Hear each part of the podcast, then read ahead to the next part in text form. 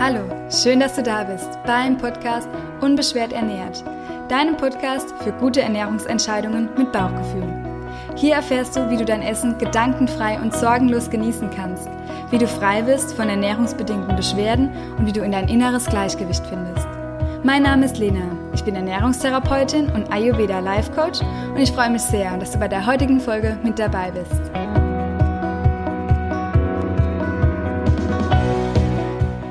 Heutigen Folge spreche ich über die Unverträglichkeit von Weizen und Gluten. Du erfährst, ob eine glutenfreie Diät wirklich für jeden geeignet ist und ob du generell Weizen verteufeln oder verbannen solltest aus deiner Ernährung, falls du von ernährungsbedingten Beschwerden betroffen bist. Ich möchte dir die ernährungstherapeutische Sicht erklären, aber auch meine Empfehlungen zu diesem Thema geben. Wenn dich das Thema interessiert, bleib unbedingt dran und lass uns loslegen. Leidest du an einer Autoimmunerkrankung wie Zöliakie, an einer Glutenunverträglichkeit, einer Weizenallergie oder merkst du einfach, dass dir Brot und Nudeln Probleme bereiten? Ich möchte mit dir so ein bisschen aufdecken, was eigentlich hinter diesen ganzen Begriffen steckt und was wirklich der Auslöser für deine Beschwerden sein kann. Bei der Zöliakie, dieser Autoimmunerkrankung, ist es so, dass der eigene Körper gegen sich arbeitet und bei der Aufnahme von Gluten, also von dem Klebeeiweiß, Schädigungen im Dünndarm auftreten. Und zwar bilden sich da die Dünndarmzotten, das kannst du dir wie so ein Teppich vorstellen, die bilden sich zurück und die sind eigentlich dafür verantwortlich, dass die ganzen Nährstoffe, die wir mit unserer Nahrung aufnehmen, ins Blut transportiert werden. Und wenn die sich zurückbilden und die Nährstoffe nicht mehr transportiert werden können, kannst du dir vorstellen, dass der Körper unterversorgt ist und der, diese Erkrankung mit ganz vielen anderen Erkrankungsbildern assoziiert ist. Also im schlimmsten Fall kann da wirklich ähm, Darmkrebs entstehen, wenn das nicht erkannt wird. Aber häufig wird es schon im Kindesalter erkannt, wenn Wachstumsstörungen da sind und der Arzt dann mittels Bluttest feststellen kann, dass diese Autoimmunerkrankung vorliegt. Eine gesicherte Diagnose kann dann sogar erst bei ähm, einer Dünndarmbiopsie erfolgen. Aber das ist dann wirklich eine Erkrankung oder eine Diagnose, die eine strikte Diät erfolgt. Also das ist wirklich diese eine von den wenigsten Erkrankungen, wo ich das Wort Diät benutze, weil für mich immer eine Diät ist, wenn man komplett was streicht, aber da ist es auch wirklich nötig, denn ansonsten hat man, wie gesagt, Folgeschäden von dieser Erkrankung.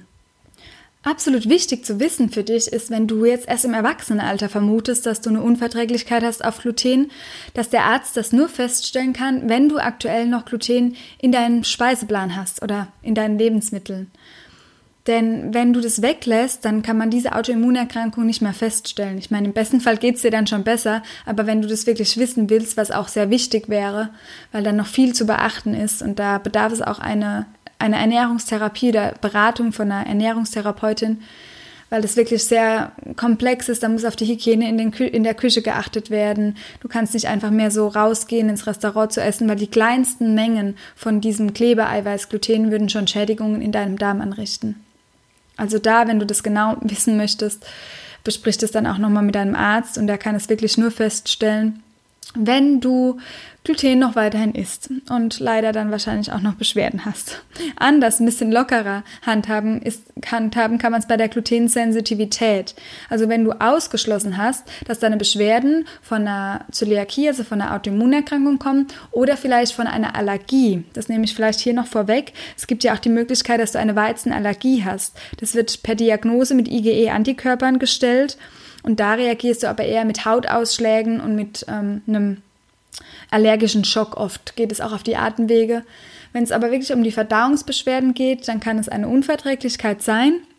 Und die Glutenunverträglichkeit, die ist nicht so ganz anerkannt in der Schulmedizin. Es gibt da im ICD-Katalog noch gar keine Kodierung dafür, meines Wissens. Jedoch kann die ganz schön beschweren, wie ich auch selbst weiß. Und da kommt es aber auch so ein bisschen häufig auf die Menge an von dem Gluten, das du in deiner Nahrung hast. Und jetzt rede ich so viel von diesem Wort, jetzt erkläre ich vielleicht mal noch kurz, was ist denn überhaupt Gluten? Und was unterscheidet eine Glutenunverträglichkeit von einer Weizenunverträglichkeit? Weil viele verteufeln ja komplett Weizen in ihrer Ernährung. Da komme ich dann auch gleich noch dazu. Also Gluten ist eine Gruppe von Proteinen und es nennt sich auch Klebeeiweiß. Und es ermöglicht, den Teig fluffig zu machen, beziehungsweise es ist für die Elastizität, schwieriges Wort, des Teiges verantwortlich. Es kommt vor in Weizen, Dinkel, Roggen, Gerste, Grünkern, Kamut, Emmer, Einkorn, ähm, Hartweizen, genau. Und glutenfrei wären Produkte wie Hirse, Mais, Reis, Teff, Quinoa, Amaranth, Buchweizen. Problematisch einzuordnen ist ein bisschen der Hafer, weil generell sortenreiner Hafer glutenfrei wäre. Das wurde auch von der Deutschen Zöliakie-Gesellschaft, die sich halt um die Betroffenen von dieser Autoimmunerkrankung sehr gut kümmern, festgelegt, dass der als glutenfrei einzustufen ist. Aber bei Hafer ist das Problem, dass der von der Kontamination meistens nie sortenrein ist und deshalb auch nicht zu den glutenfreien Produkten an sich gehört. Bei Zöliakie wäre der also strikt zu meiden und auch ähm, bei einer Allergie. Doch bei einer Glutenunverträglichkeit kann es sein, dass du vielleicht Hafer ganz gut verträgst. Ich möchte dir hiermit so ein bisschen die Angst nehmen, etwas auszuprobieren und Produkte nicht ganz so strikt zu vermeiden, wenn du, wie gesagt, keine Allergie hast, wo du mit einem allergisch, allergischen Schock drauf reagieren würdest, oder wenn du auch keine Autoimmunerkrankung hast, die wirklich dich selbst und deinen Darm sehr schädigt, sondern wenn du nur eine Sensitivität hast, dann kannst du wirklich so ein bisschen austesten. Und das ist auch das Einzigste, wo man so richtig mit feststellen kann, ob man von einer Glutensensitivität betroffen ist, wenn man einfach das mal aus dem Speiseplan streicht und wenn man das einfach mal so ein bisschen weglässt oder reduziert. Meine Empfehlung wäre es komplett einmal zu streichen, zu schauen, werden die Beschwerden besser und dann, wenn die Beschwerden besser sind, langsam wieder am besten naturbelassene Produkte einzuführen. Denn zum Beispiel kann es sein, dass du ein reines Roggenbrot sehr gut verträgst. Und das liegt dann daran, weil bei der traditionellen Brotherstellung mit Natursauerteig Gluten in hohem Maße abgebaut wird. Und das kann dann einfach sein, dass du das besser verträgst, wie jetzt ein Weizenbrot oder ein Dinkelbrot, wo Gluten einfach noch in höherem Anteil enthalten ist. Eine Sensitivität kommt dann auch wirklich viel häufiger vor bei uns in der Bevölkerung, im Gegensatz zu der Autoimmunerkrankung, die ja nur um die 1% der Bevölkerung betrifft, ist es bei einer Sensitivität dann schon 6 bis 10%. Und bei dieser Unverträglichkeit sind dann die Auslöser, ist oder ist der Auslöser meist Gluten oder ATIs. ATIs, das sind Amylase-Trypsin-Inhibitoren. Und ähm, wenn du das merkst, beziehungsweise wenn du davon betroffen bist, das kann man leider nicht testen. Da hilft wirklich nur die Auslassdiät und du musst schauen, ob es dir besser geht unter einer glutenfreien Diät. Jetzt gibt es noch so ein bisschen, ähm, nicht eine Ausnahme, aber so etwas Besonderes. Das ist noch gar nicht in aller Munde, aber es ist in aller Munde, dass Weizen ja so böse ist, die Weizenwampe und es wird ja immer so Angst gemacht. Und ähm, da bin ich absolut kein Freund davon mit der Ernährung, weil ich sehe auch immer das Positive und auch Weizen hat gute Eigenschaften und gute Nährstoffe. Doch es kann sein, dass du auf Lektine reagierst, aber das hat einfach, da hast du Probleme generell wahrscheinlich mit ähm, Getreide und es wird dir gut tun, das wegzulassen. Und Lektine sind Eiweißstoffe, die in Getreiden und auch Hülsenfrüchten vorkommen. Die gehören zu den Glykoproteinen. Stell dir es einfach vor, dass das dieser klebrigere Anteil von dem Eiweiß ist. Und was klebriges, das ist ja auch ein bisschen schwer und deshalb ist es auch oft schwer verdaulich und kann Symptome und Entzündungsprozesse in unserem Körper hervorrufen.